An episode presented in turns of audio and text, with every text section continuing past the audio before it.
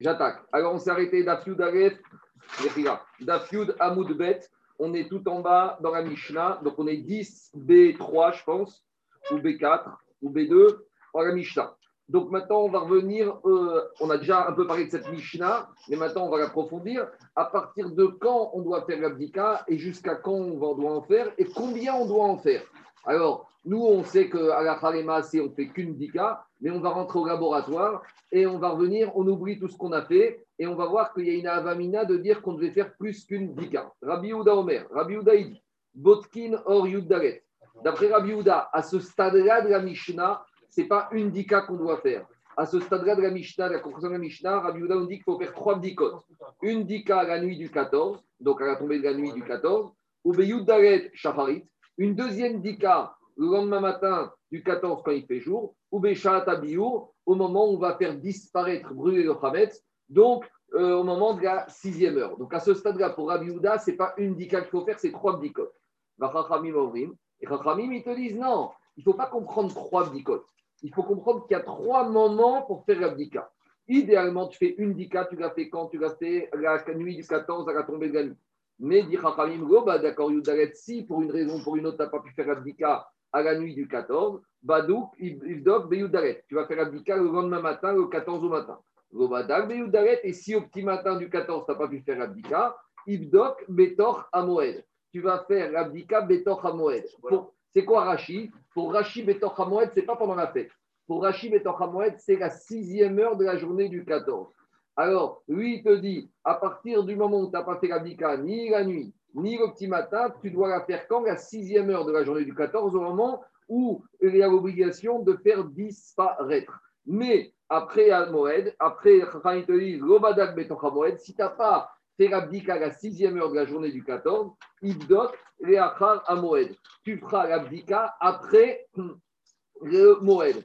C'est quoi, après le Moed. C'est quoi le Moed? Dit Rashi à nouveau,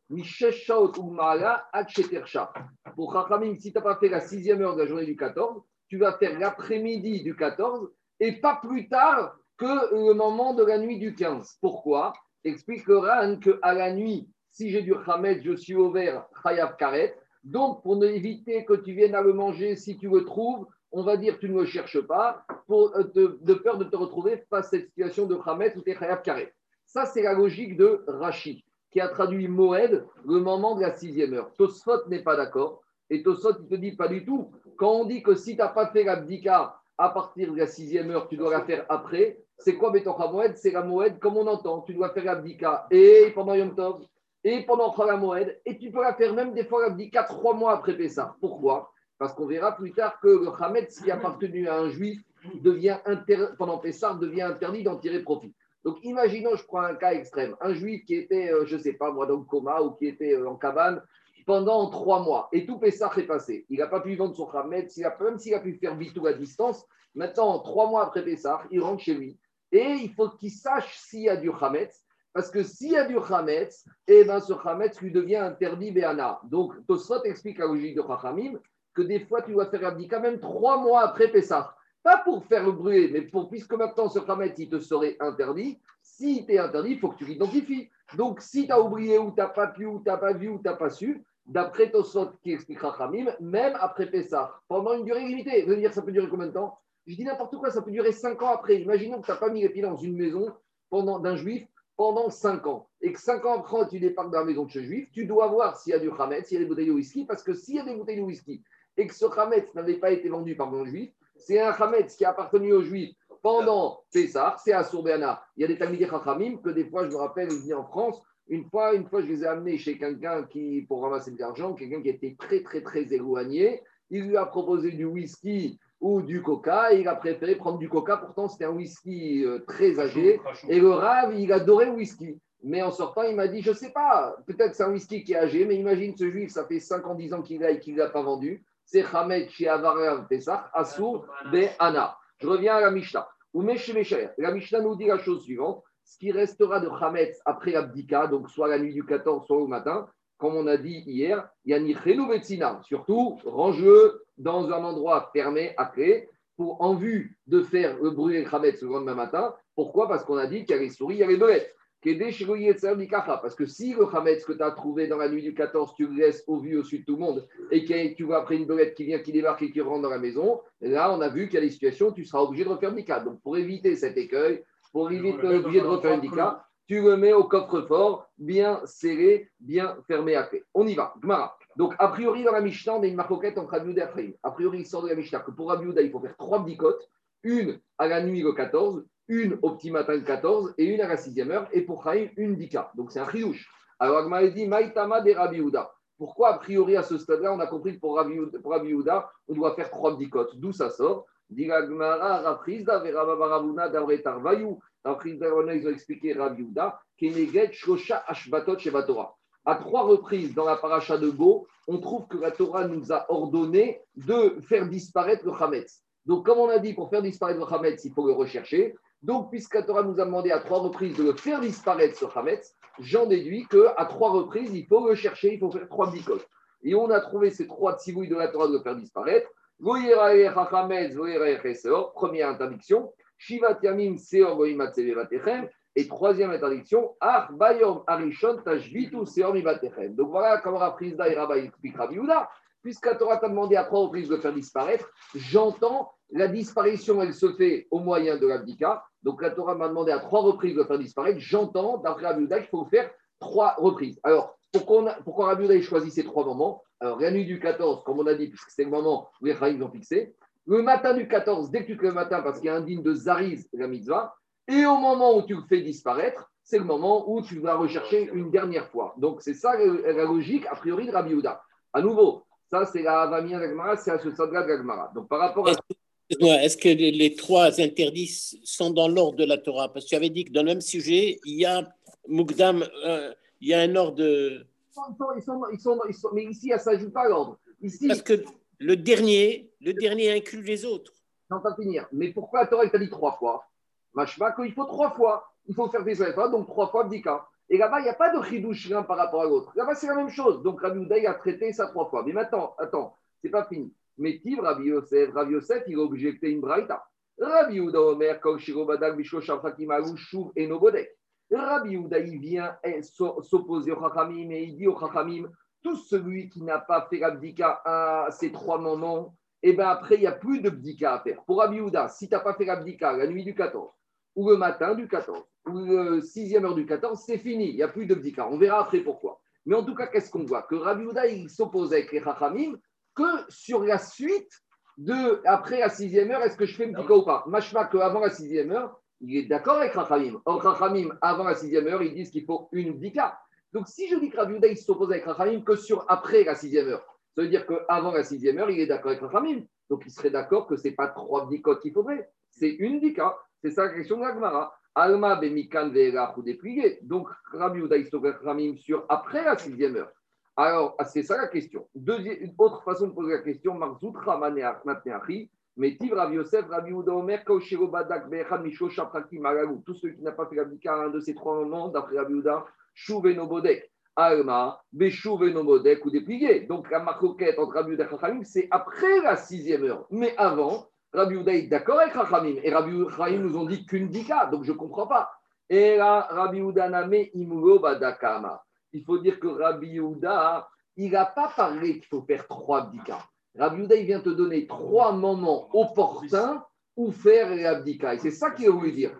Et il faut qu'une dika, mais il te donne trois horaires. Alors j'aurais pu penser comme ça. Trois zmanim. Rabbi Uda, on aurait pu dire comme ça. Rabbi Uda, aurait pu dire tu dois faire l'abdika la nuit du 14 dès qu'il fait nuit. Et, à, 8 h du soir. Et si je n'ai pas fait à 8 h, ben, j'aurais dit fais à 9 h. Si je n'ai pas fait à 9 h, fais à 10 h. Fais tout de suite qu'on n'a pas fait. Non, Rabbi va te dire non. Si tu n'as pas fait à la, dès que tombé de la nuit du 14, alors c'est pas tout de suite qu'il faut la faire. Pourquoi? On va voir. Il faut la faire quand? Le matin du 14. Ah, et si tu n'as pas fait au petit matin du 14, quand est-ce que tu dois la faire? À la sixième heure du 14. Je vais expliquer pourquoi. À partir de. C'est non, trois moments précis. Et explique le Ran. Et pourquoi Rabbi Houda Laissez-moi finir. Pourquoi Rabbi explique le Ran. Pourquoi Rabbi Houda n'aurait pas dit si je n'ai pas fait l'abdika le 14 à 8 h du soir, tu arrives en retard, tu arrives à 10 h, fais-la à 10 h. Tu arrives à minuit, fais-la à minuit. Tu arrives à 2 h, fais-la à 2 h. Pourquoi t'attends Le Ran il explique que les Chachamim, pour Rabbi Houda, ils ont compris comme ça. Le moment de la nuit du 14, c'est on a dit deux choses. Déjà, c'est le moment où la bougie elle est efficiente et où les gens se trouvent à la maison. Donc tu rentres la nuit du 14, c'est le moment où tu es bien, tu as la maison, tu as la famille, tu as tout le monde pour exemple, tu as la bougie. Si tu arrives déjà à minuit, c'est pas évident que toutes les conditions soient réunies. Mais tu peux arriver à 9h. Ah, c'est déjà plus tard. Ah, c'est pas l'idéal. Parce qu'à l'époque de la Gemara, il faut comprendre la chose suivante. Pour comprendre ces Gemarotes, à l'époque, il n'y avait pas de lumière dans les rues. Il n'y avait rien du tout. C'est-à-dire que les gens, ils rentraient à la nuit. À la nuit, ils rentraient, ils se couchaient. C'est comme ça. On se levait, on se couchait quand il faisait nuit. On se levait quand il faisait jour. Donc, c'est comme. On... C'est Inyana de Yoma. On verra Rabotai, on verra Hanouka, c'est un peu la même notion avec Hanouka, au moment où les gens se trouvent dehors dans la rue.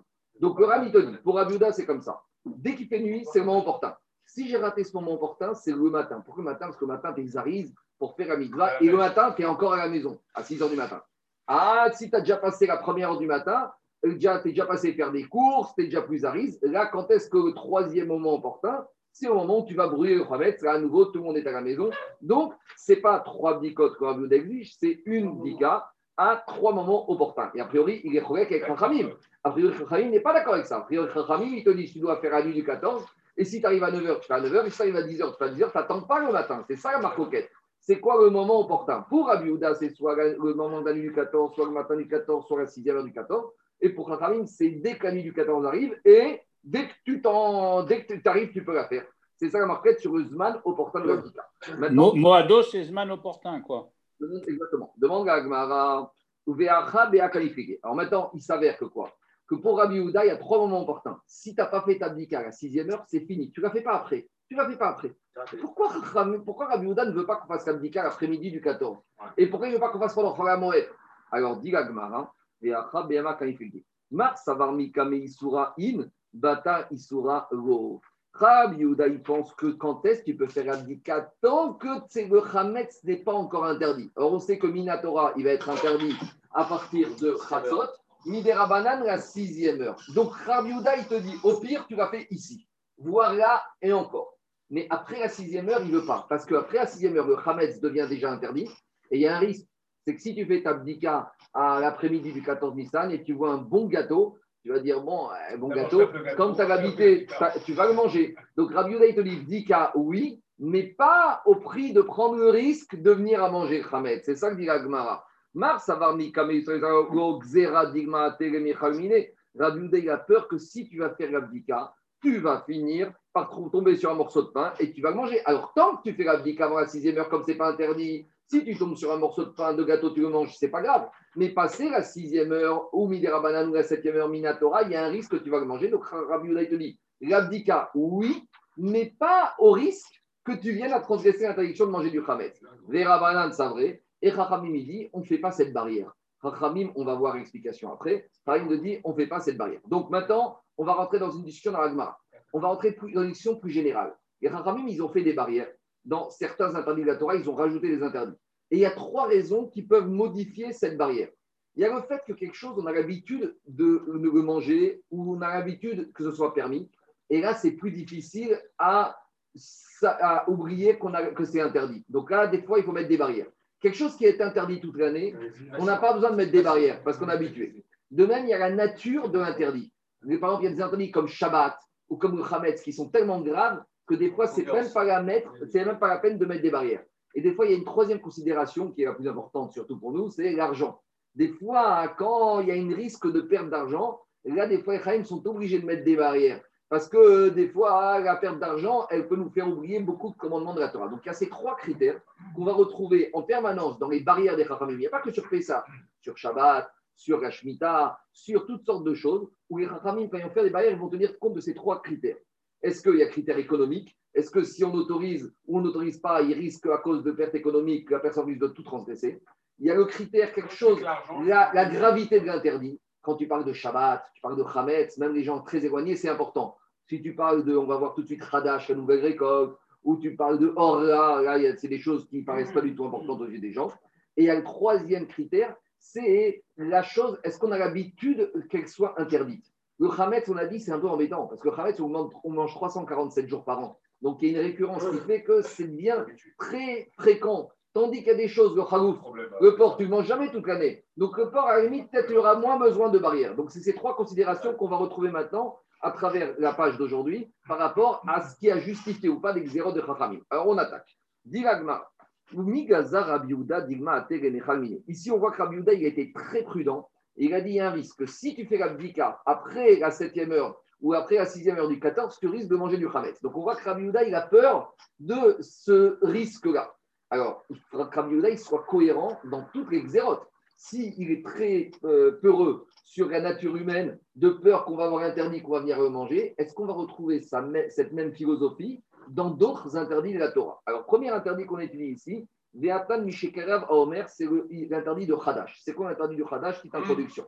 Il y a marqué dans la Torah que le jour du 16 Nissan, le lendemain de Pessah, on doit amener le Korban Omer. C'est quoi le Korban Omer C'est une gerbe d'orge qu'on avait coupée la nuit du 15 au 16 et quand même matin, on amenait ce Korban Omer au Bet à Migdash. Et il y a un interdit qui est jour Il y a un interdit que tant qu'on n'a pas moissonné et amené ce Korban à Omer, on n'a pas le droit de moissonner on n'a pas le droit de consommer les frilas de la nouvelle récolte. Donc, je m'explique. Les, paysans, ils ensemencent le blé, on va dire, en octobre. En mars, on va prendre en Israël pour l'instant. En, en mars, ils ont moissonné du blé. Maintenant, ce blé, arrive sous forme de farine dans les supermarchés en Israël. Est-ce qu'un Israélien a, il a le droit d'acheter cette farine? Première question. Et s'il aurait le droit de l'acheter, est-ce qu'il a le droit de manger? Non, il n'aura pas le droit de manger tant qu'on n'a pas atteint la date du 16 Nissan. À l'époque du Beth Amikdash, c'est tant qu'on n'a pas amené le Korban à Omer, c'est ce qu'on appelle le Issour Hadash. Maintenant, depuis la destruction du Beth Amikdash, il y a deux questions qui se posent.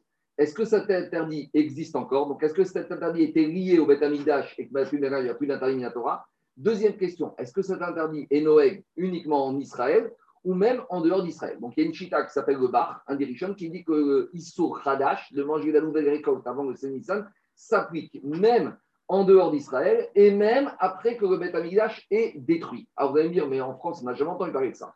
En France, on n'en parle pas beaucoup, je vous dire pourquoi. Parce qu'en France, les céréaliers, la moisson de la nouvelle récolte, elle a lieu toujours à partir du mois d'avril-mai, parce que vu le climat. Donc de toute façon, même les paquets de farine qui arriveront dans tes supermarchés, ils arrivent post-Pessa. Par contre, en Amérique, où il y a ce qu'on appelle les plaines du Mid-Ouest, et en Floride là-bas, où ils ensemencent et ils font de la moisson deux fois.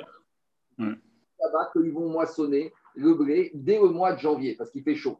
Et donc, ça veut dire qu'en février, je peux me retrouver en Floride ou en Californie ou même à New York avec des paquets de farine qui proviennent de la nouvelle récolte. Et donc là, si je dis comme le bar que l'interdit de Khadash, il est Minatora, il est même de nos jours, et même quand plus de bête Amikdash, même en dehors d'Israël, j'ai pas le droit de manger. Et c'est pour ça que, comme vous allez en Amérique, sur certains paquets de gâteaux, il y a deux choses. Il y a marqué Kacher et il y a marqué Yoshon. D'accord? En anglais, ça crie Y-O-2-S-O-N. Et en hébreu, c'est Yashan. Pour te dire qu'on a fabriqué ces gâteaux de blé avec de la farine de l'ancienne récolte. Il y a des restaurants, par exemple, j'ai vu à Miami, même à New York, ou en Californie, où dans la il y a marqué Kacher, Halak, Halav Israël, et il y a marqué en dessous Kemar Yoshon. Kemar Yoshon, c'est de l'ancienne récolte, de la farine de la récolte d'avant. C'est bon? Ça, c'est une introduction. Maintenant, je reviens à notre dîme à nous. Donc, à nouveau, ici, pourquoi on ramène ce histoire de Khadash? Parce que la farine, c'est quelque chose qu'on mange toute l'année. Donc maintenant, on va voir un peu comment ça se passe par rapport aux barrières que les ont mis par rapport à cette nouvelle récolte. Parce qu'il faut comprendre que l'interdit, c'est de manger de la nouvelle récolte. Mais on avait le droit de moissonner de la nouvelle récolte même avant le 16 Nissan. Ce qu'on n'a pas le droit, c'est de manger. Donc vous voyez tout de suite le danger. Tu aurais le droit de moissonner de, la nouvelle récolte avant, avant le 16 Nissan. Tu aurais le droit de l'amener au moulin tu aurais le droit de la mettre en paquet, tu aurais le droit de l'avoir à la maison, de la mettre dans ton placard. Mais ah, justement, et on ne risque pas que tu vas ouvrir ton placard et la femme, pour préparer ses chalotes euh, avant Pessah, elle va utiliser, même pour le elle va utiliser de la farine, de la nouvelle récolte. Donc on se retrouve à peu près avec le même problème qu'on avait avec, la, le Hametz, et on va voir comment Rabbi Yehuda. Et Rabbi Yehuda, Rabbi Yehuda ici dans ce Khadash, il va gérer un peu différemment la crainte. On y va. Dit est-ce que Rabbi Houda, il est gozer tout le temps, il a ce risque, il a cette paranoïa qu'on va manger? Pourtant, on enseigne dans une Mishnah là-bas dans Nachot. C'est le sixième de Pérec de Nachot, Rabbi Ishmael, très intéressant. Là-bas, il parle de tout sous l'histoire Hadash et Yachan. Miché qui rêve à Omer, dès qu'on a amené le Korban à Omer le 16 Nissan au matin, Yotzin ou Motzin Choke Yerushalayim, on peut sortir dans les étalages et dans les marchés de Jérusalem, à Machane Yehuda, on peut sortir la nouvelle récolte. Chez Meleim Kemach Vekali, chez Robirtsan Chachamim en Osin d'Ivre Rabbi Meir. Donc là-bas, la Mishnah te dit que dès que 16 Nissan, on a amené Korban Omer, donc 16 Nissan à 10h du matin, Korban Omer a été amené. Donc à 10h05, tous les marchanés de Jérusalem, Jérusalem sortaient les paquets de farine de la nouvelle récolte. Mais Rabbi Meir, dit, les marchands, ils ont fait ça sans l'approbation des Chachamim. Pourquoi? Parce que vous comprenez bien que pour sortir la farine de la nouvelle récolte le 16 Nissan à 10 heures, elle a dû être moissonnée bien avant. Donc, ça veut dire qu'on l'a moissonnée, on l'a préparée bien avant que ce soit permis. Et tu vois là-bas que quoi? Là-bas, Rabbi Meir, ça, elle n'a pas dérangé. Ça l'a dérangé et Rahim n'était pas d'accord, mais a priori, les marchands, ils ont été contre la volonté des Chachamim. Mais par contre, Rabbi Ouda Omer, Birtsan Chachamim, à vous aussi. Rabbi Ouda te dit non, même les Chachamim étaient d'accord. Donc, les Chachamim étaient d'accord que quoi? Qu'on sorte les paquets de farine de blé de la nouvelle récolte à 10h05 le 16 Nissan au matin. C'est-à-dire pour les avoir sortis, faut les avoir moissonnés, préparés, amenés dans les entrepôts, amenés dans les maisons. Donc, et Rabbi Houda, il aurait dû avoir peur là-bas. Rabbi Houda, ça n'a pas dérangé, mais il aurait dû dire non, stop, il aurait dû dire on ne fait rien, on ne va pas au travail, on ne va pas aux moissons, rien du tout. Donc, pourquoi, quand il s'agit de Khadash, Rabbi Houda, ça ne le dérange pas Et concernant le Hametz, ça le dérange? Voilà. C'est clair la question, on continue. Dit Agmara Vélo, Kagaza Rabiouda, et là-bas Rabiouda, il n'a pas fait de Gzera, ça ne l'a pas dérangé. Pourtant, peut-être qu'il aurait dû légiférer en disant Digma, De la même manière qu'on a eu peur qu'il mange du Hamed s'il fait l'abdika après la, journée, après la, sixième ou septième heure, de la même manière, il aurait dû avoir peur qu'on vienne manger de la nouvelle récolte. Amar Rava, Sheane, Hadash, Mitor, Shiro, Itartago, Elia, et il te dit, tu sais pourquoi Rabiouda, ça ne le dérange pas dans la nouvelle récolte? C'est que c'est vrai qu'on a autorisé les Juifs à euh, récolter, à moissonner la nouvelle récolte, mais on leur a dit, vous la moissonnez de manière inhabituelle. D'habitude, on moissonne avec euh, la faux, avec la fossile. Et là, il a dit, vous devez faire ketifa, vous devez la moissonner les grains uniquement avec les mains. Donc, puisqu'on fait ça des chinouilles, comme on moissonne avec de manière anormale, les Bnei Israël se rappellent que on le fait, mais que pour l'instant, on n'a pas le droit d'en manger. Donc, c'est une barrière le fait qu'on leur ait demandé de couper de manière inhabituelle, c'est une barrière en soi. Donc cette barrière, elle est assez importante pour être sûr que les Bnei Israël ne vont pas manger de la nouvelle récolte avant le 16 Nissan. Mais en matière de Khamet, tu vas dire quoi? Tu vas dire quoi? Tu vas faire comment? Pour, si tu, si tu autorises l'abdika l'après-midi du, 14 ou, ou le Pessah, qu'est-ce que tu vas lui dire Faire t'abdika comment pour te rappeler qu'il ne doit pas manger son Khamet? Donc c'est tellement euh, difficile à mettre un garde-fou que pour le Khamet, Rabbi Uda, il te dit stop, pas de bdika. Tandis que pour le Khadash, on peut trouver un garde-fou. Amaré, Abaye, Abaye, il te dit c'est gentil de proposer un chinouille au moment de la moisson. Je peux trouver un chinouille dans la moisson. Tinar, Abaye, Abaye, Abaye, Tinar, Tifa. Quand tu moissonnes, je peux trouver une manière anormale qui va rappeler au Ben Israël qu'on n'a pas le droit de manger. Mais Techina, mais au moment de moudre et au moment de faire la farine, des arcada, de tamiser, Maïka et qu'est-ce que tu vas dire? Ah, Tu es obligé de, de faire la farine, tu es obligé de tamiser et de moudre. Et là, tu vas dire quoi? Tu vas mettre quoi? Sur ton, sur, ton, sur ton tamis Tu vas mettre euh, à sourd d'en manger? Ce n'est pas quelque chose qui semble suffisamment prohibitif. Réponds à Gmara Halo Kashia. Non, ce n'est pas un problème. Même moudre, au lieu de moudre dans le moulin à eau ou dans la machine, tu vas moudre à la main. Donc, quand le juif il va être en train de moudre avec sa main, il va se rappeler qu'on t'autorise à préparer, mais tu n'as pas le droit de manger. Et de la manière, Arkada Agabe Napa et le tamissage, tu vas le faire avec l'instrument retourné. C'est-à-dire que prendre le tamis de la manière normale, tu vas faire tout ça des chinouilles. Donc Rabbi il te dit, puisqu'on peut trouver une solution de faire ça des chinouilles, on ne craint pas qu'il va manger. Très bien, on a trouvé la solution. Et là, dit on ne reste pas tranquille. Mais là-bas dans le Nachot, il y a une autre Mishnah, qu'est-ce qu'il dit? Dans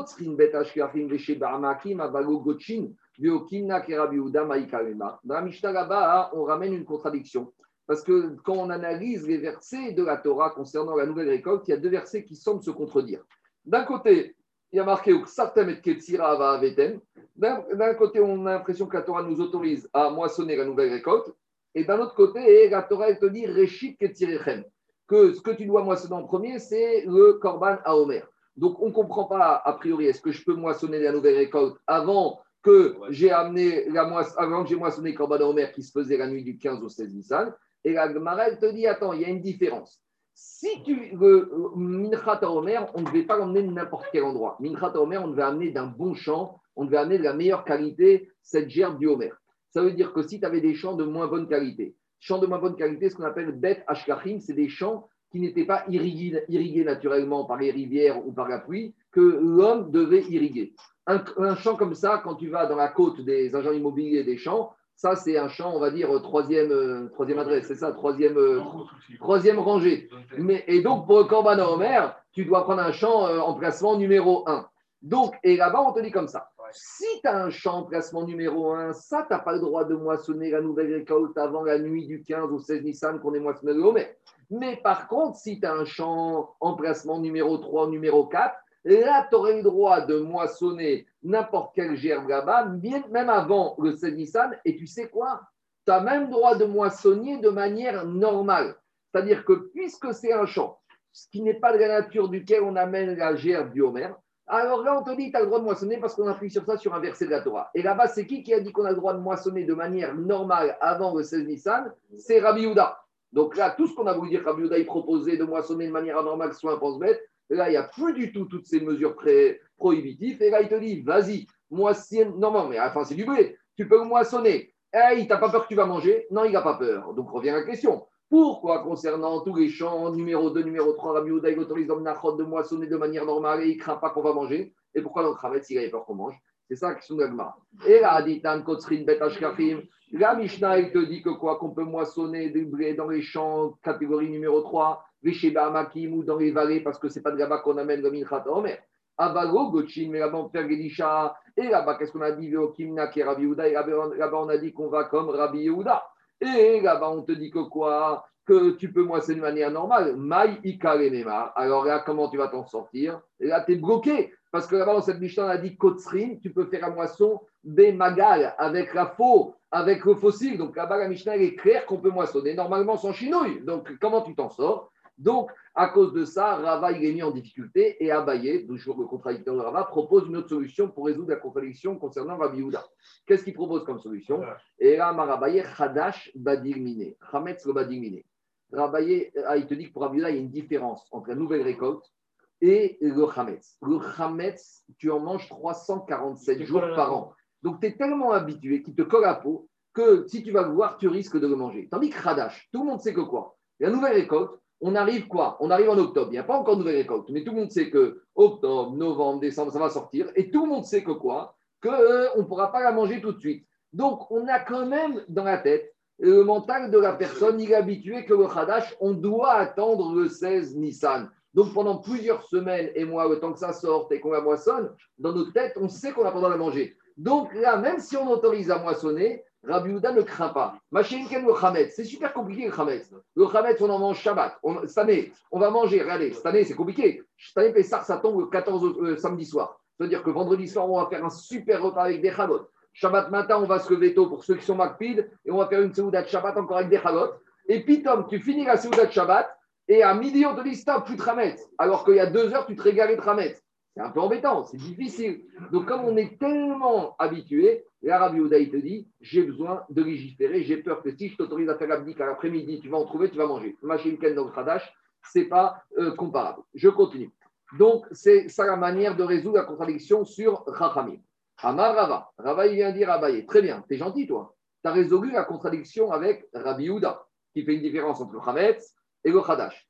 Dès Rabbi Yehuda de Rabbi Ouda Kashia, c'était difficile pour toi, tu as résolu. Des Rabanan à des Rabanan au Kacham, maintenant tu as un problème inverse avec Rachamim. Parce que Rachamim, c'est exactement le problème inverse. Qu'est-ce qu'on a dit dans la Mishnah? La Mishnah a dit que pour Rachamim, si tu n'as pas fait l'abdika le, le, 14 avant la 6e heure, tu peux le faire l'après-midi, tu peux le faire pendant Pessah. Donc Rachamim, ils ne craignent pas que si tu fais l'abdika pendant Khamet, pendant Pessah, et que tu trouves du Khamet, tu vas le manger. Pourtant, c'est carré hein, pendant Pessah.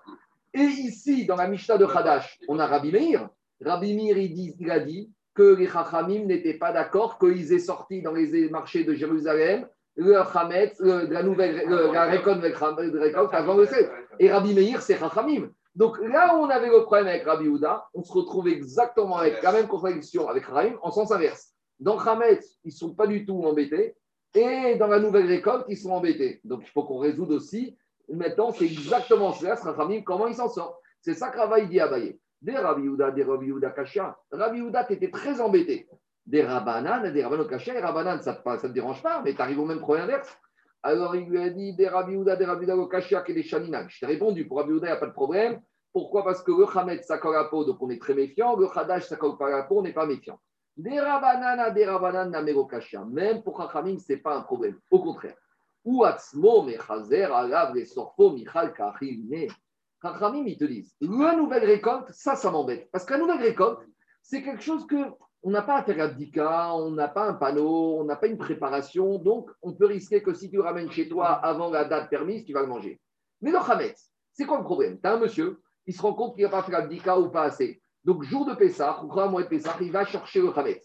Donc maintenant, tu as un monsieur qui veut faire quoi? Tu as un monsieur qui veut chercher le Hametz, pourquoi? Pour le brûler. Donc toute sa démarche, c'est quoi? C'est de le chercher pour le brûler. Donc tu penses que quoi? Ce monsieur-là, il va venir par le manger? Le monsieur, il est tellement dans une angoisse, au lieu d'aller se promener, de faire son petit ou d'aller se baigner à Khamat Pessah ou d'aller faire du ski ou je ne sais pas quoi ils font tous, lui, qu'est-ce qu'il fait? Il arrête tout et il dit à sa famille stop, on refait une dika. Vous allez dire, mais dis-moi, dika, on a déjà fait, ça y est, on a du Paris Non, on fait la dika. Donc il est dans un mental de quoi? De rechercher le Issour. Donc tu crois que maintenant, il va chez le Issour, il va m'en tomber dessus, mais il est conditionné, il stoppe toutes ses activités à un tridouche monumental. Pourquoi de faire dika pendant Khabetz tu, Les Rahim te disent, il est conditionné à faire ça. Donc, il n'y a pas de il n'y a pas de risque qu'il va venir le manger. De cette Mara, le Nodav il a sorti une question. Euh, est-ce qu'un homme peut surveiller sa femme lorsqu'elle va au mikvé? Explication. Normalement, une femme, elle va au mikvé. Au mikvé, il y a des balaniques. Mais des fois, des situations compliquées, que le, couple se retrouve dans des endroits déserts, à Maurice, il n'y a pas de mikvé, et donc la femme doit aller dans la mer, et il n'y a pas de balanique, il n'y a pas de copine, etc. Il n'y a pas de belle-mère, il n'y a pas de mère, personne pour surveiller. Donc, c'est qui qui va surveiller? C'est son mari. Maintenant, il y a un problème. Parce que le mari doit surveiller que sa femme, elle est totalement immergée. Mais avant qu'elle soit immergée, elle est toute nue. Et un homme n'a pas le droit de regarder la nudité de sa femme quand elle est là. Bon, mais maintenant, c'est à quelques secondes que ça joue. Parce que, alors, le Noda il dit comme ça. De là, on voit que quoi?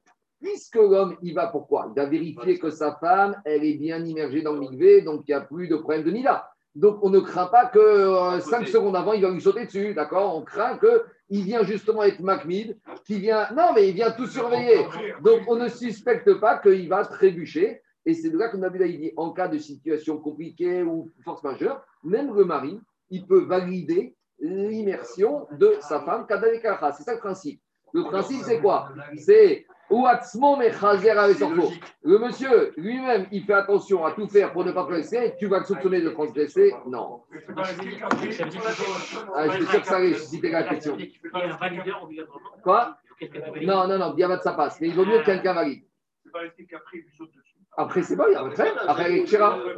Ah, c'est une chose. Il va à sa plage privée. Ça, c'est un frère. Raphaël, Raphaël, tu n'es plus dans des histoires Minatora. Là, là tu es dans des Minatora. Non, mais il y a un principe. Laissez-moi finir. Il y a un principe. Pas de Bessalo. Celui qui a son, son repas dans l'assiette, il peut attendre. Quand tu es au restaurant, tu n'as pas la nourriture, tu es très impatient. Une fois que tu as ton assiette, déjà là, tu peux commencer à être patient. Celui qui sait que c'est permis et qui a maintenant pas de Bessago, là, il est tranquille. C'est bon, on continue. Je continue à voter. C'était bien, c'était calme, on continue comme ça. Ravashi Ama. Ravashi va proposer une deuxième réponse pour répondre à la contradiction de Rabbi Uda. Ravashi Amar de Rabbi Uda de Rabbi Uda au Kashia. Kemach de Kalitnan. Ravashi te dit, mais attends, il n'y a pas de contradiction par rapport à Rabbi Uda. Quand est-ce que Rabbi Uda t'a autorisé à moissonner la nouvelle récolte? C'est quand la nouvelle récolte est encore elle est, à l'état déjà où elle est séchée, elle est déjà à l'état de farine. Et si elle est à l'état de farine, Kemar Vekari, il n'y a pas de suspicion qu'il va manger. Parce que le blé, lorsqu'il est rendu sous forme de farine, il n'est pas comestible. Donc Ravashi te dit Qu'est-ce que tu m'embêtes avec Raviuda Dans la farine, tu sais pourquoi il n'est pas suspicieux C'est immangeable. Dit Gmara, cette proposition n'est pas satisfaisante. Ah, des Ravashi Badoutaï. Cet enseignant de Ravashi, il faut le mettre dehors du Beth Amidrash. Donc, Razé Shalom, c'est pas Ravashi qui apparaît, dit Loridva, c'est les élèves du Ravashi qui ont ramené cet enseignement de Ravashi.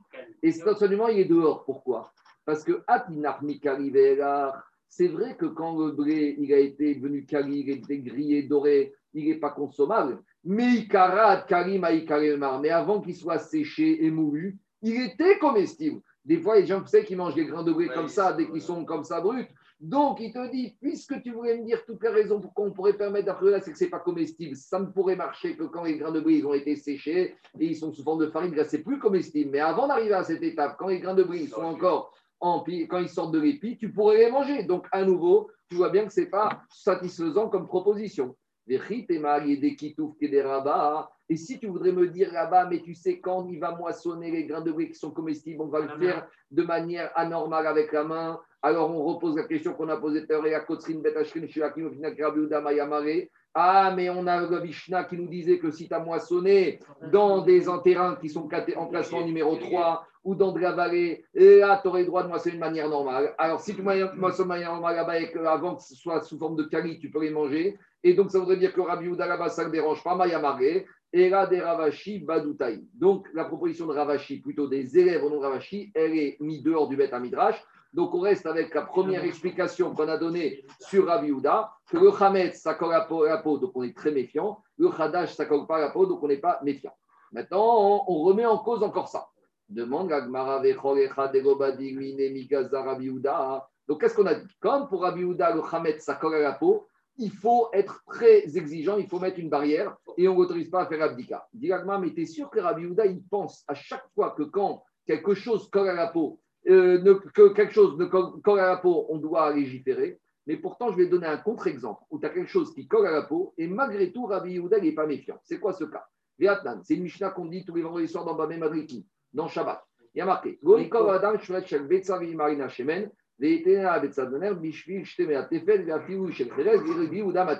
Explication pour ceux qui ont oublié de quoi parle cette Mishnah. C'est un système de laisser la bougie allumée vendredi soir longue durée. Donc j'ai ma bougie ici, et qu'est-ce qui se passe? J'ai mon godet, donc ce qu'on appelle le nerf, c'est toujours le godet avec de l'huile, et j'ai ma mèche. Maintenant, pourquoi J'ai qu'un petit verre, et la quantité d'huile qu'il y aura dans ce verre va faire que ma bougie va tenir deux heures? Donc, qu'est-ce que je vais faire? J'ai rien d'autre. La seule chose que j'ai, j'ai une coquille d'œuf. Donc, je vais mettre ma coquille d'œuf à côté, et je vais mettre une jonction de mèche entre mon verre et ma coquille d'œuf.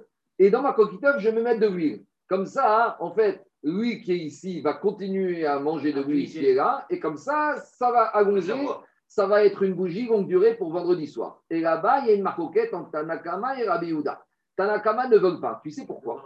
Tanakama, ils te disent qu'il y a un risque, c'est que quoi? Tu as allumé ta bougie comme ça avec ton petit, ta petite réserve d'huile dans la coquille d'œuf. Mais le problème, c'est que ta femme, elle va te dire, vendredi soir, j'ai un problème, tu m'as amené des invités, il me manque de l'huile pour faire ma vinaigrette. Et donc, il y a un risque peut-être qu'on va venir prendre de l'huile qui se trouve dans la réserve.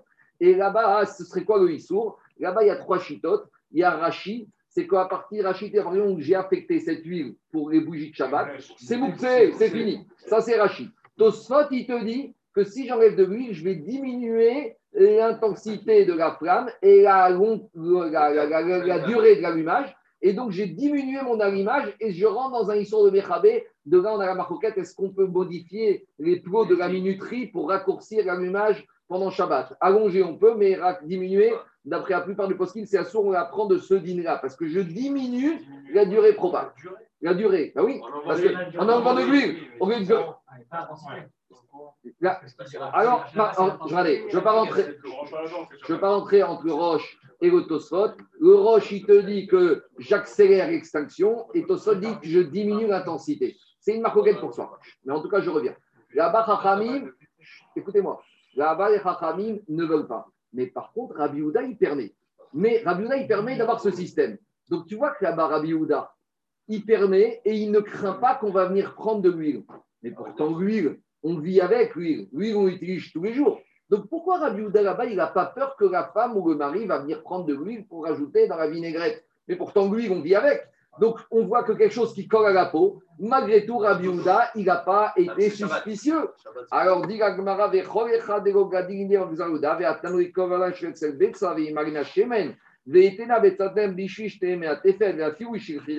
et le chidouche là c'est que même si c'est de l'huile qui est dans une coquille qui est en argile, vous n'avez plus d'œuf, alors j'aurais pu penser que comme c'est de l'argile, alors l'huile qui est dedans est dégoûtante. Et comme c'est Maous, Rachamim aurait permis, même Rachamim, ils interdisent dans une coquille qu'on aurait mis à base d'argile, même si c'est dégoûtant, et Rachamim ne veut pas. Mais par contre, Rabbi Houda m'attire.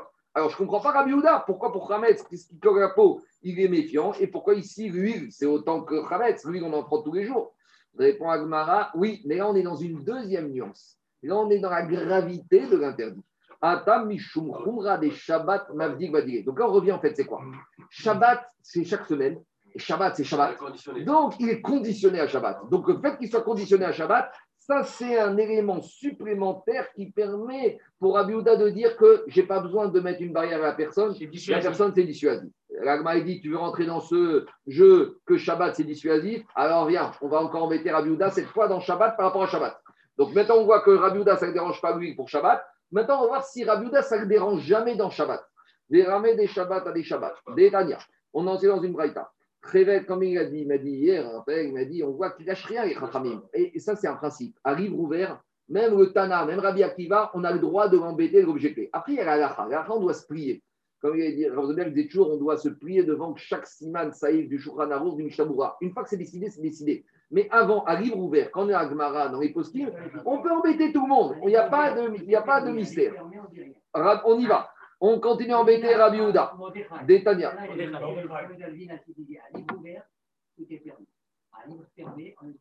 Je vais dire à votre parce qu'ils entendent. Mon père, il m'a dit que le professeur Levina il disait comme ça un livre ouvert, tant qu'Agmara, les Rishonim sont ouverts, on peut discuter de tout, il n'y a pas de sujet tabou. Une fois que le livre est fermé, ça veut dire qu'une fois que Shulchan a tranché, et les postim, on se plie. Alors, qu'est-ce qui s'est passé là-bas dans la Braïta? Révèle des chez Nissak si maintenant on a le puits d'eau, on va dire comme dans les rouvines, soit j'ai soit j'ai fait mes passés biraot, soit il est dans mon domaine privé, tout va bien, je peux puiser de l'eau. Mais le problème, c'est que la corde qui permet de le dans le puits, elle s'est déchirée. Maintenant, j'ai un problème parce qu'il faut que je fasse un nœud. Or, ça, c'était la dernière Mishnah des Rouvines. Qu'est-ce qu'on peut faire? Est-ce que le nœud, c'est Melacha de Raïta? Normalement, oui. On apprenait du Mishkan pour faire les filets des pêcheurs pour le Chiazon, que ça soit Torah. Mais on avait dit, il y a des marcoquettes est-ce que pour qu'un nœud soit il faut que ce soit un nœud permanent? Et on s'est posé la question est-ce qu'il y a le nœud qui est même la rosette et même la boucle, c'est Minatora ou c'est Midirabanan On avait vu une marcoquette. Alors là, on va revenir dessus.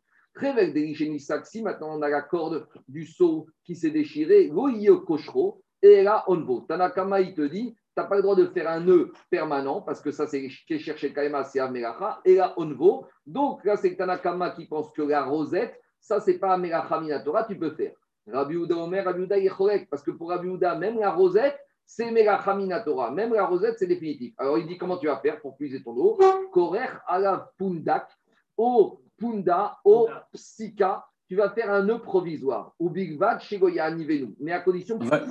Une ficelle. Une ficelle. Rosette, nibou. Donc ici, quel est le problème? Kashia des Rabbi Ouda à des Rabbi Ouda, Kashia des Rabanan à des Rabanan. Donc on voit que quoi? On voit ici que Rabbi Houda, par rapport à Shabbat, alors lui, il dit que quoi? Il dit qu'il est très méfiant, il n'est pas méfiant, il n'est pas méfiant par rapport à Shabbat.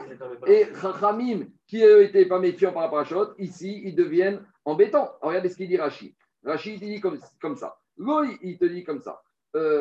Cache euh, des rabanan des chaufferet à des rabanan des chovel. Puisqu'ici, on a une contradiction, c'est Chachamim, entre Chachamim de l'œuf qui permet, qui interdisait de puiser, de, de, de prendre de l'huile de peur qu'il va diminuer. Ah, on avait dit, mais Shabbat, on n'a pas peur. Chachamim, ils avaient peur même Shabbat. Et ici, Chachamim, ils permettent de faire une rosette. Mais c'est risqué de faire une rosette parce que tu commences avec une rosette et tu fais un nœud permanent. Et Chachamim, ça ne les dérange pas que tu fasses la rosette. Mais pourtant, Chachamim, ils auraient dû être méfiants. Ils auraient dit, tu commences à faire la rosette et dès que tu vois que la rosette n'est pas solide, qu'est-ce que tu vas faire? Tu vas faire un nœud permanent. Donc ça ne les dérange pas. Inversement, Rabbi Houda, il veut rien du tout, même pas la rosette, a priori, même pas la rosette. Donc il est très méfiant. Et pourquoi dans l'œuf, il n'était pas méfiant avec lui? Donc on ne comprend pas Rabbi Houda ni Chachamim. Alors dit Agmara, Kasha des Rabbi Houda, des Rabbi Houda, Kasha des Rabbi Alors ils sont méfiants ou pas méfiants avec Shabbat? Dit Agmara, des Rabbanan, des Kasha, des Chachamim, il n'y a pas de contradiction. Pourquoi? Shemen des Shemen. L'huile avec l'huile, les personnes y oublient l'huile qui est dans la coquille d'œuf ou l'huile de sa bouteille, il y a un amalgame. Aniva Tandis qu'un homme, il fait une différence entre une rosette et un nœud permanent. La personne, même si tu l'autorises à faire la rosette, dans un moment d'oubli, il ne va pas oublier que c'est Shabbat et faire un nœud permanent. Donc, quand il sur la nature de la chose, il faut distinguer. Entre la rosette et un nœud, je ne crains pas qu'il va passer. Et par contre, entre l'huile et l'huile, là, c'est la porte ouverte. Des Rabbi des Rabbi Kashia. Pour Rabbi Yehuda, ce n'est pas une contradiction. Pourquoi? Nous, dans un premier temps, on a pensé que Rabbi Yehuda, il interdisait de faire la rosette de peur qu'il va y faire le nœud. Donc, on voit ici qu'il était très suspicieux. C'était une question contre la coquille d'œuf il n'était pas suspicieux. Mais dis, tu n'as rien compris. Ici, on n'a pas interdit pour Rabbi Yehuda la rosette de peur qu'on arrive au nœud permanent. C'est que la rosette elle-même, pour Rabbi Yehuda, comme je vous ai dit, c'est Avneracha. Era Mishum de Kasavara Nifa Gufak Shirai. Rabbi il te dit, la rosette, c'est déjà un nœud permanent. Donc Rabbi il te dit, Minatora, je ne peux rien permettre. Donc, c'est pas que je suis suspicieux que la rosette, il va arriver permanent. La rosette, c'est déjà assourd. Donc, je suis pas suspicieux, mais je peux pas permettre parce que c'est assourd Minatora. Donc, je veux permettre quelque chose qui n'est pas embêtant. Donc, à nouveau, on a résolu que pour Rabbi Houda, il y a des différences. Il sait pas, il est toujours, on va dire, avec Shabbat. Pour lui, le fait de Shabbat, c'est déjà prohibitif pour la personne, donc je n'ai pas besoin de légiférer un peu plus. Maintenant qu'on a embêté Rabbi Houda, on va attaquer Chachamim. Donc, qu'est-ce qu'on voit de là? Parce qu'on voit ici que Rabanan, ils ont été, ils ont été méfiants euh, avec l'huile, mais ils n'ont pas été méfiants avec la rosette. Donc, l'huile, ils ont dit on interdit l'huile, même de prendre un peu d'huile dans la coquille, parce que la personne, l'huile, la coquille, la bouteille, il va faire l'amalgame, donc il risque de prendre. Mais on, Rami m'ont permis la rosette, et ils te disent la rosette au nom permanent, il n'y a pas de suspicion qui va faire l'amalgame. Alors maintenant, il attaque Rabanan. On a une autre Mishnah là-bas. Qu'est-ce qu'elle dit la Mishnah? La Mishnah dit comme ça Dari, Deri, Vepiskia. Alors, le seau, si tu as un seau ou qui n'est pas attaché, et maintenant tu veux puiser le Shabbat, alors tu as le droit d'attacher le seau avec Piskia, je crois que c'est une jarretière. Avalo mais pas avec une corde. Rabiouda m'attire. Et Rabiouda, il permet. Alors là, on n'y arrive pas. Alors maintenant, il faut préciser la Mishnah dans quoi elle parle. Révèle des mailles. De quelle corde on parle? Il m'a révèle des alma. Si tu me dis que c'est une Rabbi Matir et Rabbi il permet, mais là c'est le monde à l'envers. Qu'a cherché le Kayamaou, c'est évident, là c'est interdit d'après Rabbi Houda, puisque c'est un nœud permanent, puisque quand tu as une ficelle, tu vas faire un nœud permanent, donc quand Rabbi il permet. Et la des gardes, ici on parle d'une ficelle de quoi? D'une ficelle d'un tisserand. Donc c'est pas la ficelle habituelle pour attacher le seau. Les gazou rabanan des gardi à tout des almaïm. Et malgré tout, ils ont interdit d'attacher le seau avec cette ficelle de tisserand, de peur que demain, tu vas prendre, Shabbat prochain, tu vas prendre une ficelle normale tu vas arriver à faire un vrai nœud. Donc ici, on voit que les ils sont très méfiants, même pour Shabbat. Et avant, ils n'étaient pas méfiants sur la rosette par rapport à la boucle. Et ici, on est méfiant par rapport à la ficelle de tisserand, de peur d'arriver à la ficelle qui la ficelle adéquate pour le seau. Dis à nouveau, ne mélange pas tout. Entre une ficelle de tisserand et la ficelle pour attacher le seau, il y a un risque d'amalgame, donc les ont besoin de légiférer. Entre une rosette et un nœud permanent, ça, les te dira qu'il n'y a pas d'amalgame. Donc là, on est dans la nature même de la chose. C'est pas l'huile, l'huile, c'est deux choses différentes. La ficelle, ficelle qui se rend, ficelle normale, il y a l'amalgame. La personne, si tu autorise Shabbat à rattacher le seau avec la ficelle qui se rend, chaque projet, il va faire la ficelle normale et là, il va faire Avmeracha. Tandis que si tu autorises une personne à faire un nœud en forme de rosette ou de boucle, les Khaïm te disent la personne il va rester bien alerte et il n'arrivera pas à faire un nœud permanent, donc il n'y a pas de problème. On continue. Maintenant, on revient à Rabbi Houda. On ne reste pas tranquille. Donc, qu'est-ce qu'on a dit? On a dit que pour Rabbi Houda, le Hametz, comme toute l'année était avec, on fait une barrière. Mais le Khadash, la nouvelle récolte, comme toute l'année, de toute façon, une partie de l'année, on n'a pas l'habitude, il n'y a pas besoin de faire de barrière. Donc maintenant, on revient même sur ce principe de Rabbi Houda. Dis, tu es sûr que pour Rabbi même les interdits que toute l'année, c'est interdit ou une partie de l'année c'est interdit, tu es sûr que Rabbi n'estime pas nécessaire de faire une barrière, de mettre un, un, pense-bête, de mettre un avertissement? Tania, on enseigne dans une braïta. dam. Donc de quoi il s'agit, petite introduction. On sait qu'à l'époque du Beth Amikdash, même de nos jours, mais c'est d'autres quand un éleveur avait un premier-né de la maman animale, par exemple une vache, qui met bas pour la première fois un petit veau. Le veau, il est Bechor, le château Mirechem, il est saint. À qui il appartient? Au Cohen. D'accord? Dès que la vache accouche, le Cohen, il vient, il récupère son petit veau. Maintenant, le petit veau, c'est un korban, il est Kodesh. Le Cohen, il fait quoi? Il doit prendre ce korban Bechor, le monter au Beth on va le chriter, il va récupérer une partie. Mais le Cohen, il a une chance.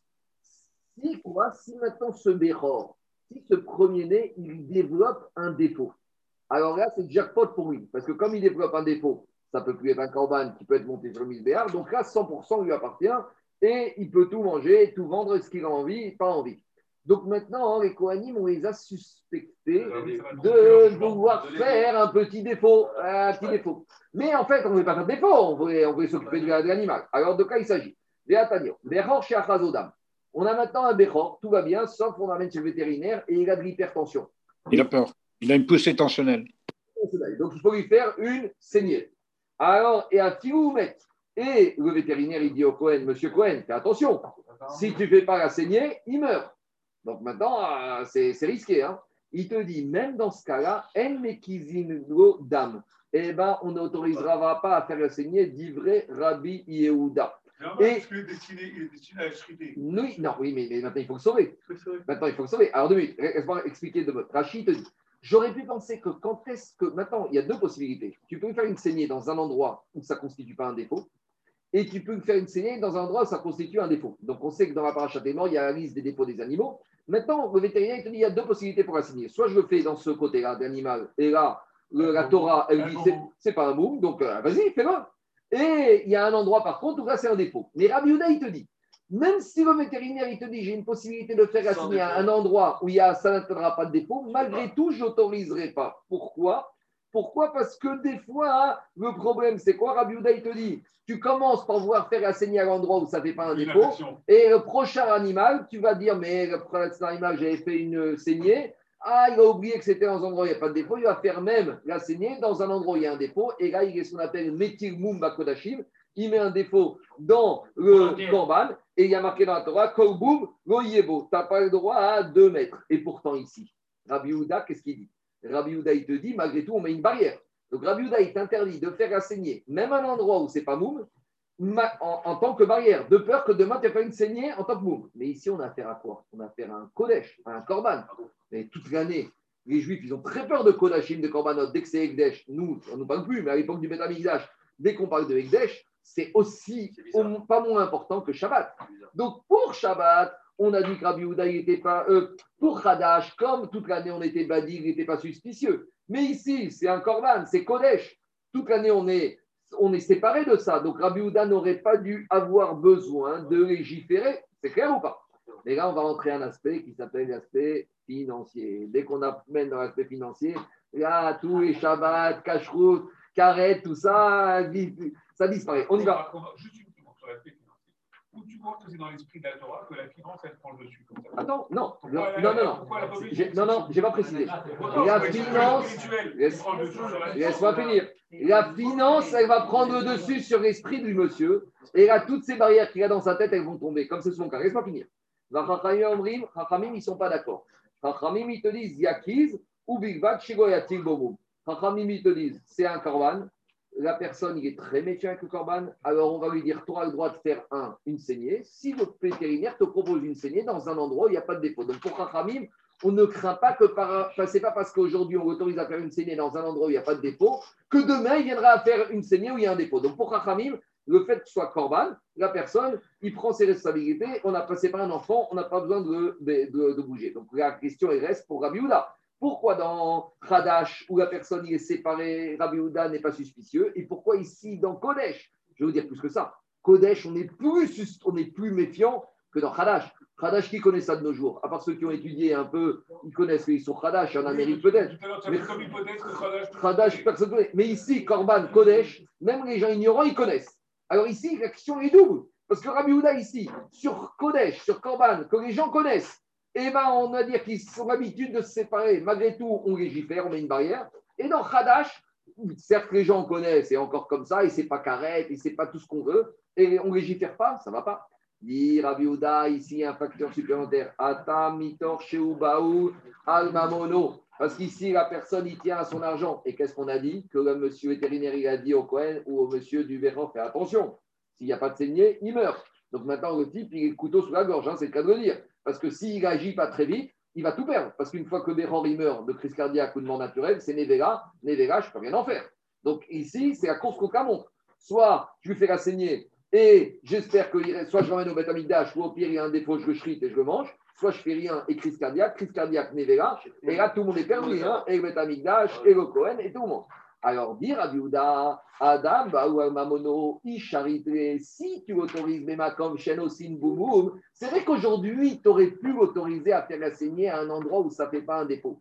Mais aujourd'hui, c'est comme ça. Dans trois mois, il a la même situation rebelote avec un béchor d'une autre vache, qui cette fois, le vétérinaire va lui dire à nouveau, il fait la saignée, mais la seule possibilité de faire la saignée là-bas, c'est dans, dans, un endroit de mute où il y a un moum. Et là, il va faire. Donc, Rabbi il te dit ici, même si c'est Korbanot, même si c'est la personne, il est pas éliminé, étant donné qu'il y a l'aspect économique qui entre en jeu, alors là, on, à nouveau, il faut mettre une barrière. Donc, vous voyez, pour tout ce que je vous ai dit au début, toutes ces xérotes, il y a trois principes. Il y a la gravité de l'interdit, il y a la récurrence de l'interdit et il y a l'aspect économique. Et on doit réfléchir en tenant compte de tous ces paramètres pour justifier ou non une xéra. Je continue. Les rabanan, comme Sheken, et Ramin, au contraire, lui, ils te disent l'aspect économique. Des fois, on avait vu ça dans l'incendie de la maison de Shabbat. Rappelez-vous, quand la maison est en feu Shabbat, on avait autorisé. Pourquoi? Parce qu'on avait dit si tu n'autorises pas prendre maximum, il va venir par éteindre. Il va faire pire. Alors, Ramim, ils te disent au contraire ici. Comme il y a l'aspect économique, comme Sheken, des Charit Krekal, Ramim te dit si tu n'autorises pas à faire assaigner cette fois dans un endroit où il n'y a pas de défaut, Ateremevad, il va dire Attends, moi, euh, c'est bien la Torah, etc. Oh, bah, mais je perds tout mon Bechor. Non. Donc, Rachamim, ils ont cons- considéré au contraire. Justement, à cause de la perte financière, il faut lui ouvrir un peu la porte. Parce que si tu lui ouvres pas la porte, tu lui interdis tout, on risque d'arriver à une catastrophe. C'est le même- c'est la même chose qu'on avait vu avec l'incendie de la maison de Shabbat avec les outils. On continue. Au Miam Rinan, Ça laisse des traces qui entraînent un boom, du coup, ils peuvent plus l'offrir en tant que tel. non, mais non, mais là, il peut chriter, il peut manger lui-même. Oui, mais du coup, il est, il est dispensé de. Ah, Il n'est plus Kadosh, il dit Achoulin. Il peut chriter et manger pour lui. Mais, mais, mais, mais, mais toi, tu poses un autre problème. Oui, alors justement, là, peut-être qu'il y aura une autre zéra des Chachamim, parce qu'on ne veut pas que ça. Mais ça, il faut Voilà. rentrer dans Bechorot. On continue. Nagmara, il te dit, mais t'es sûr que Rabbi Yehuda, il tient toujours ce principe que quand je suis face à un problème de perte économique, alors là, il faut légiférer très durement parce que euh, dans l'argent, la personne n'y recule devant rien. Vietnam, Rabbi Yehuda Omer. Rabbi est-ce qu'on a le droit de peigner un animal le Shabbat, le Yom Tov? Pourquoi? Parce que Yom Tov, il y a du ciment, il y a des, des saletés sur la peau et ça fait un tsahar pour l'animal, ça l'affaiblit et ça fait souffrir. Donc, dit la Rabbi Yehuda là-bas, En Mekadrin, on n'a pas le droit de peigner avec un peigne en métal. Catherine, c'est étrié. étrié. Oui, Rachid dit un vieux français étrié, estrié, exactement. Il dit on n'a pas le droit d'étrier un animal jour de Yom Tov. Pourquoi? Comme une brosse, quoi. Ni peiner chez une brosse métallique. Ni peiner chez Wosé Chamoura. Parce que lorsqu'il va étrier l'animal, il va lui faire une blessure. Donc il y a deux, deux, deux avis. Soit la blessure, c'est un dérivé de chochet, de Netilat Neshama. Soit c'est aussi de Sauvéa. Soit tu enlèves les poils, c'est Gozès. En tout cas, c'est interdit. Yom Tov, c'est Av Melacha.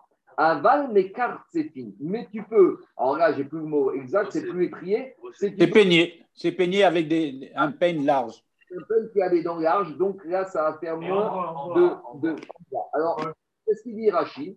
Rachid te dit que celui-là, fine, Eno Sechaboura. Il te dit que ça ne fait pas de blessure. En tout cas, on voit de là que quoi? On voit de là que pour Abiouda, on a le droit de peigner et on n'aurait pas dit on va interdire de peigner de peur qu'il va étrier. Donc on voit qu'ici, pourtant, ici, il y a une logique ici- ici, et pourtant une logique économique. Pourquoi logique économique? Parce que tant qu'il a de la saleté et ces choses-là sur l'animal, l'animal il s'affaiblit, donc le propriétaire il perd de valeur, il voit son bien qui est en train de se détériorer, donc il, a, il y avait un risque économique. Et tu vois que Rabbi Houda, au nom du risque économique, malgré tout, n'a pas tout interdit, il a permis. Et Rachamim, en Mekadrin, Afen Mekatsevin. Ici c'est l'inverse. Rachamim, ils interdisent tout, et le gros peigne et le petit peigne. Les Tania, on a posé un braïta, Ezeu Kidour, Vezeu Kirtsouf, on a dit c'est quoi la différence entre Kidour et Kirtsouf? Kidour, Katane, Veosin, Chabura, Ki- donc Kidour, c'est avec un peigne métallique, c'est des tons très étroits, très serrés, ça fait des blessures. Kirtsouf, Gedorim, Kirtsouf, c'est un grand peigne, Ve'en Osin, Chabura, et ça ne fait pas de blessure. Alors la question, c'est la suivante. Tu vois qu'ici, il y a une motivation économique, parce que comme dit Rachid, Abema, le- la saleté qu'il y a sur l'animal, ça baisse la valeur de l'animal. Donc, le propriétaire, il voit son actif euh, en train de fondre. Donc, on a vu qu'ici, il y a un problème économique. Alors, pourquoi ici, malgré tout, Rabbi Houda, il n'aurait pas dit, tu sais quoi, t'interdis tout? Parce que l'idéal, c'est de peigner l'animal avec le peigne métallique. Alors, j'aurais dit que si Rabbi Houda, il autorise avec le petit peigne, au nom de l'intérêt économique, il y a un risque qu'il va peigner avec le gros peigne. Et tu vois que Rabbi Houda n'a pas été suspicieux, bien qu'il y ait de l'argent en jeu. Et c'est ça la question. Donc, tu vois qu'ici, même Rabbi Houda, en matière d'argent, il n'est pas suspicieux dans tous les cas de figure. Répond Agmara. Dans le cas de la saignée, si la- l'animal va mourir, là-bas, Rabbi Houda, il te dit, il y a un risque l'intérêt économique va dépasser dans la tête de la personne. de la- On est en salle d'urgence. Ah, Ici, si tu laisses la saleté sur l'animal, il n'y a pas de perte économique. Ici, l'animal, il va un peu souffrir. Ah, la personne, il va moins, il va pas oublier Shabbat et il va pas oublier les Issourines parce que la- l'animal, il souffre un peu.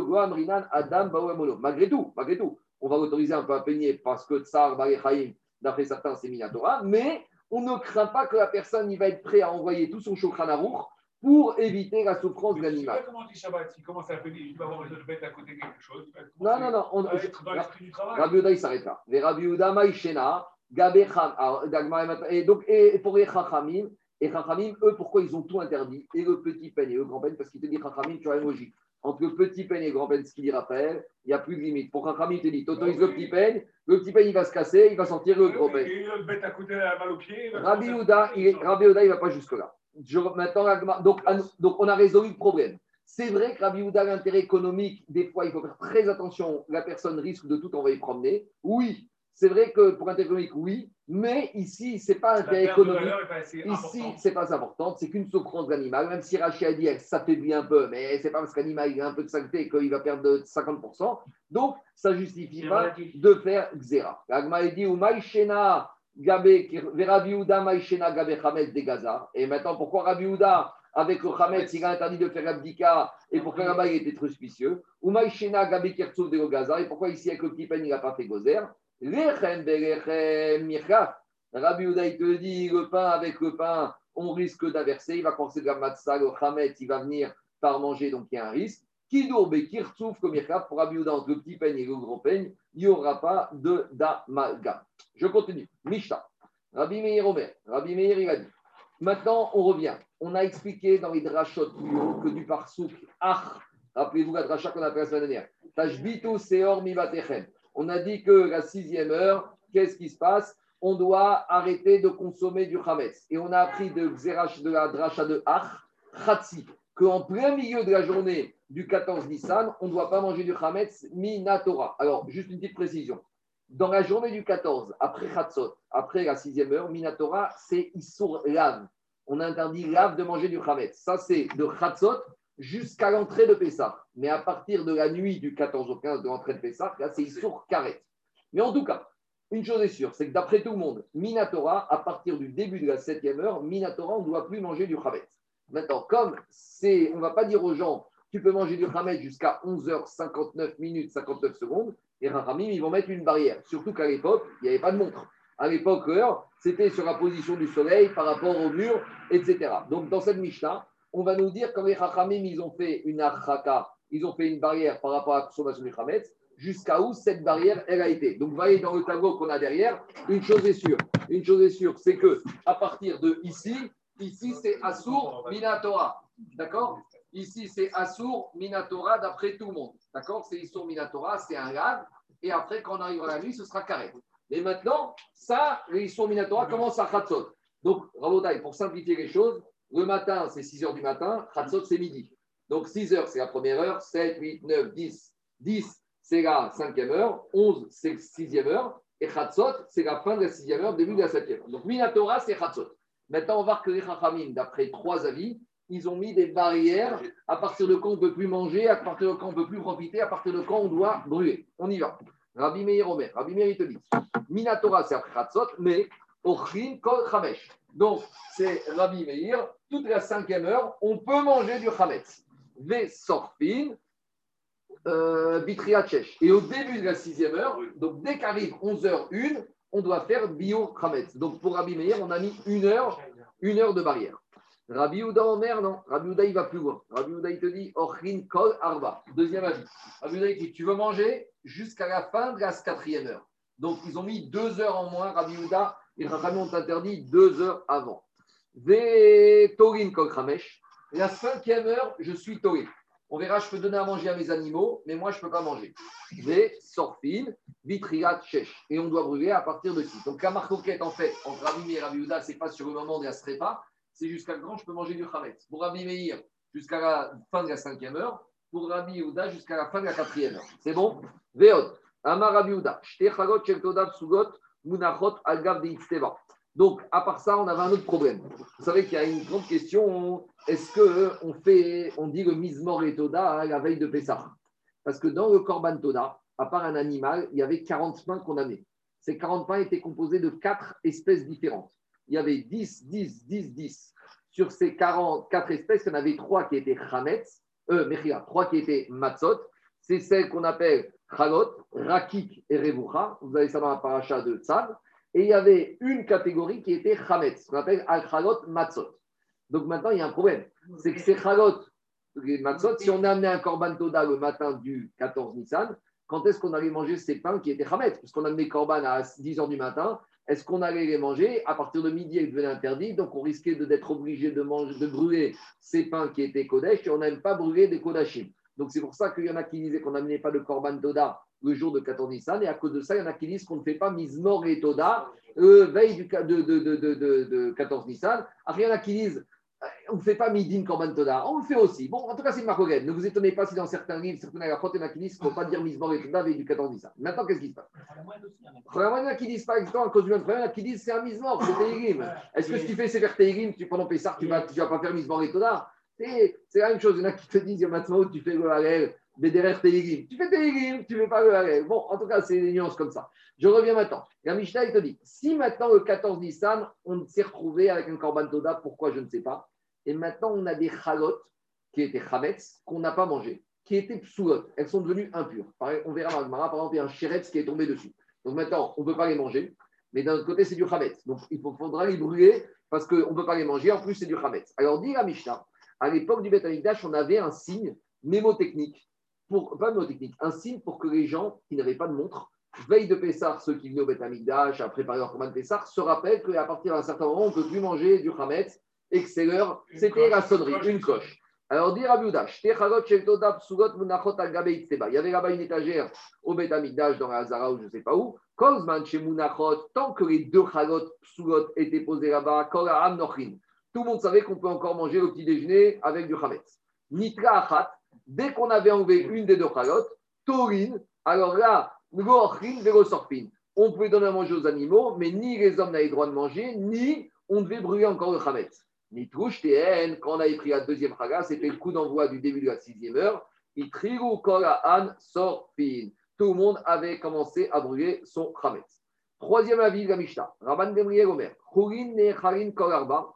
Utruma Kol Chamesh Vesorpin Bitriacho. Rabban Gamriel, ce n'est pas un troisième avis, c'est un avis complémentaire. Rabban Gamriel te dit le chametz, on peut manger toute la journée du 4, ou toute la quatrième heure, donc comme Rabbi Yehuda. Mais il te dit, si j'ai du chametz qui est terouma, le chametz terouma, par exemple, j'ai un Cohen, il a eu la terouma, et avec cette farine de terouma, il a fait quoi? Il a fait des gâteaux qui sont chametz. Maintenant, la terouma, on n'aime pas la brûler, mais on a un problème. C'est que maintenant, terouma ou terouma, quand arrive Pessah, c'est du chametz, il faut faire disparaître.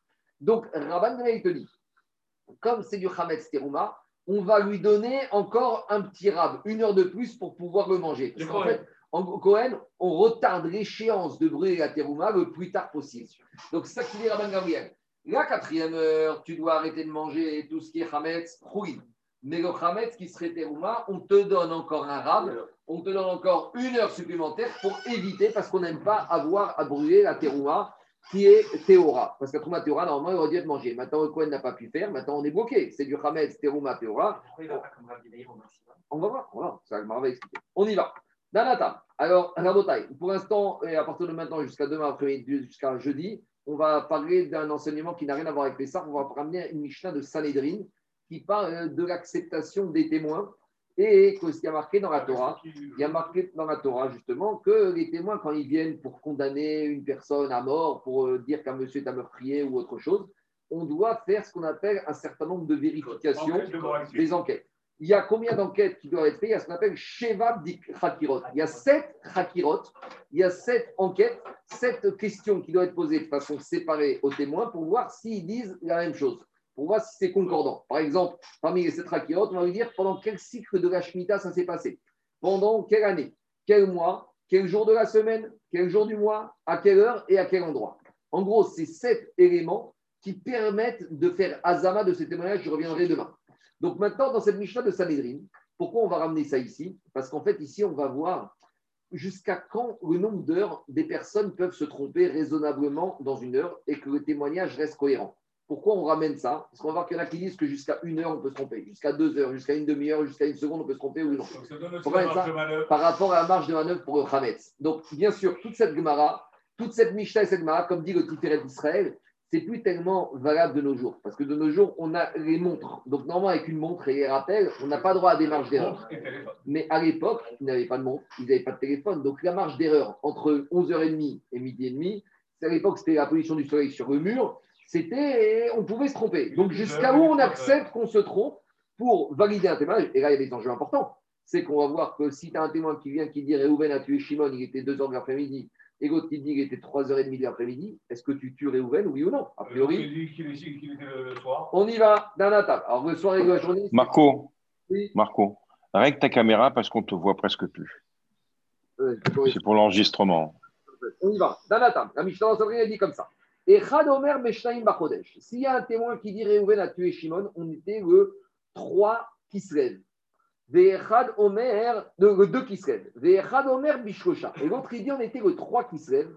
Ça, c'est des témoignages qui sont cohérents. On ne repousse pas le témoignage des deux témoins pour ça. Pourquoi? Parce qu'il y en a un qui a su que le mois d'avant, il faisait 29 jours, et l'autre, il a pensé qu'au au mois d'avant, il faisait du mois, 30 jours. On ne- Non, mais c'est pas le même à la fin du mois. Parce que, ah, tu Ah non, si on est le 15, ça y est. c'est pas évident, c'est pas évident. Tu as déjà compté tous les jours. Deux minutes, deux minutes. C'est pas évident. Parce que toi, tu dis à l'époque d'abord deux choses. À l'époque, il n'y avait pas de calendrier fixe, c'était euh, euh, fixé au Médavidash.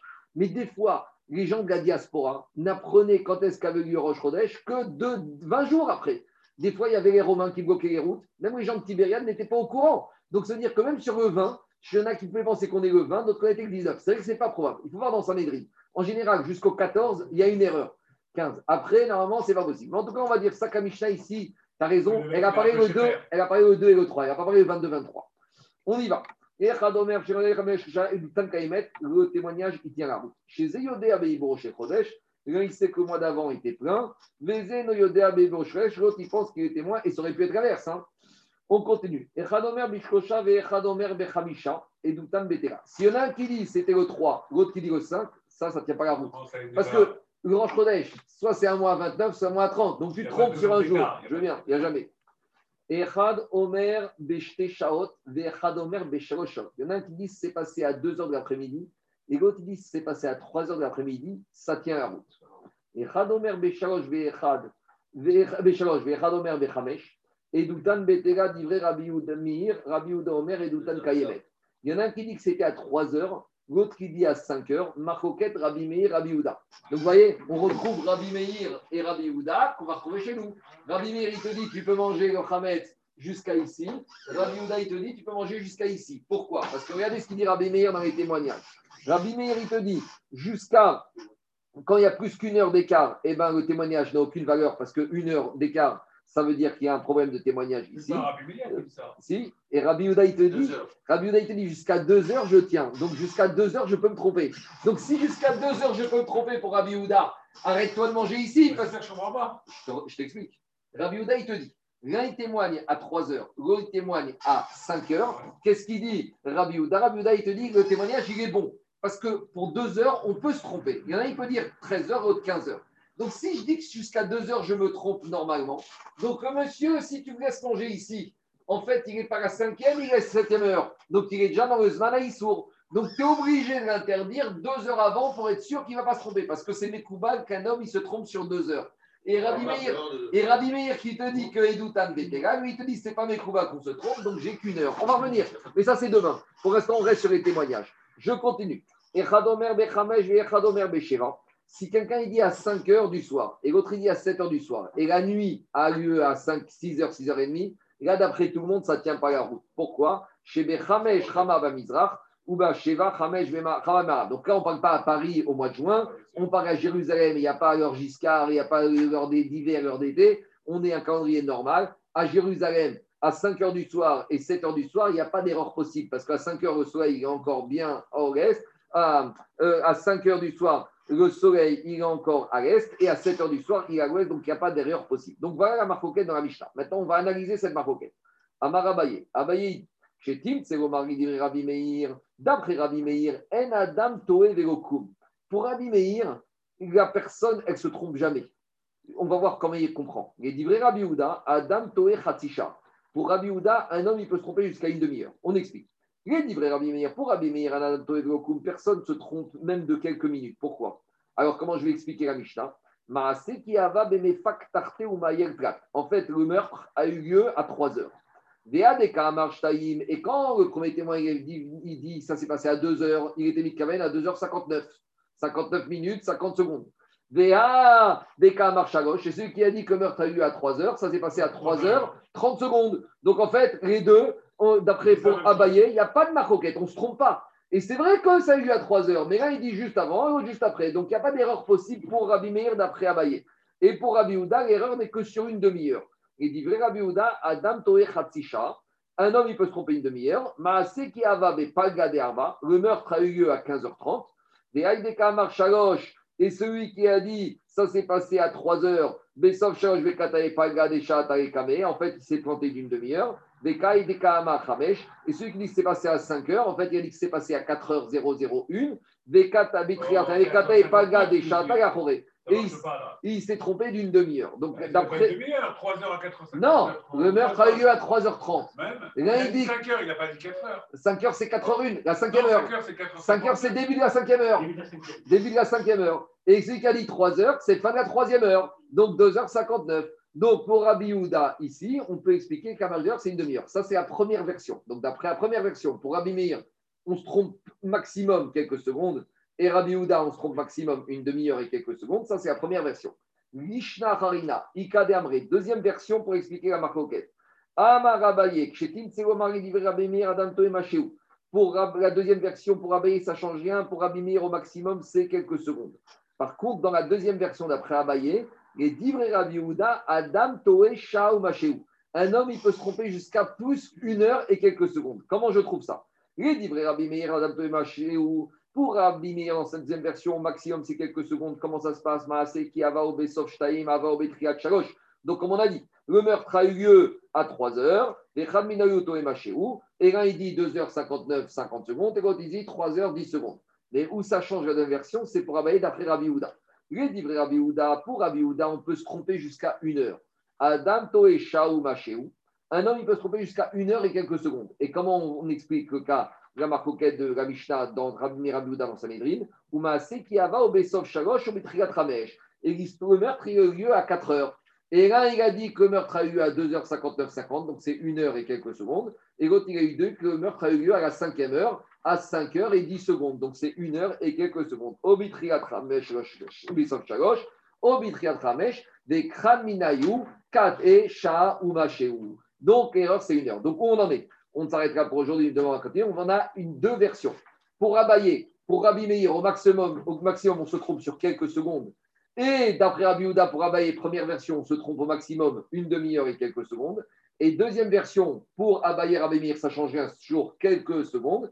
Et deuxième version, pour Abaye, d'après Rabbi on peut se tromper jusqu'à une heure et quelques secondes. Donc demain, on va continuer toute cette marcoquette de Sanhedrin. Et tout à la fin, on reviendra à notre problème d'interdiction du Hametz, jusqu'à quand on doit interdire de peur que la personne va se tromper et va manger Hametz au-delà du Zman interdit. Je, voudrais comprendre comment ça se fait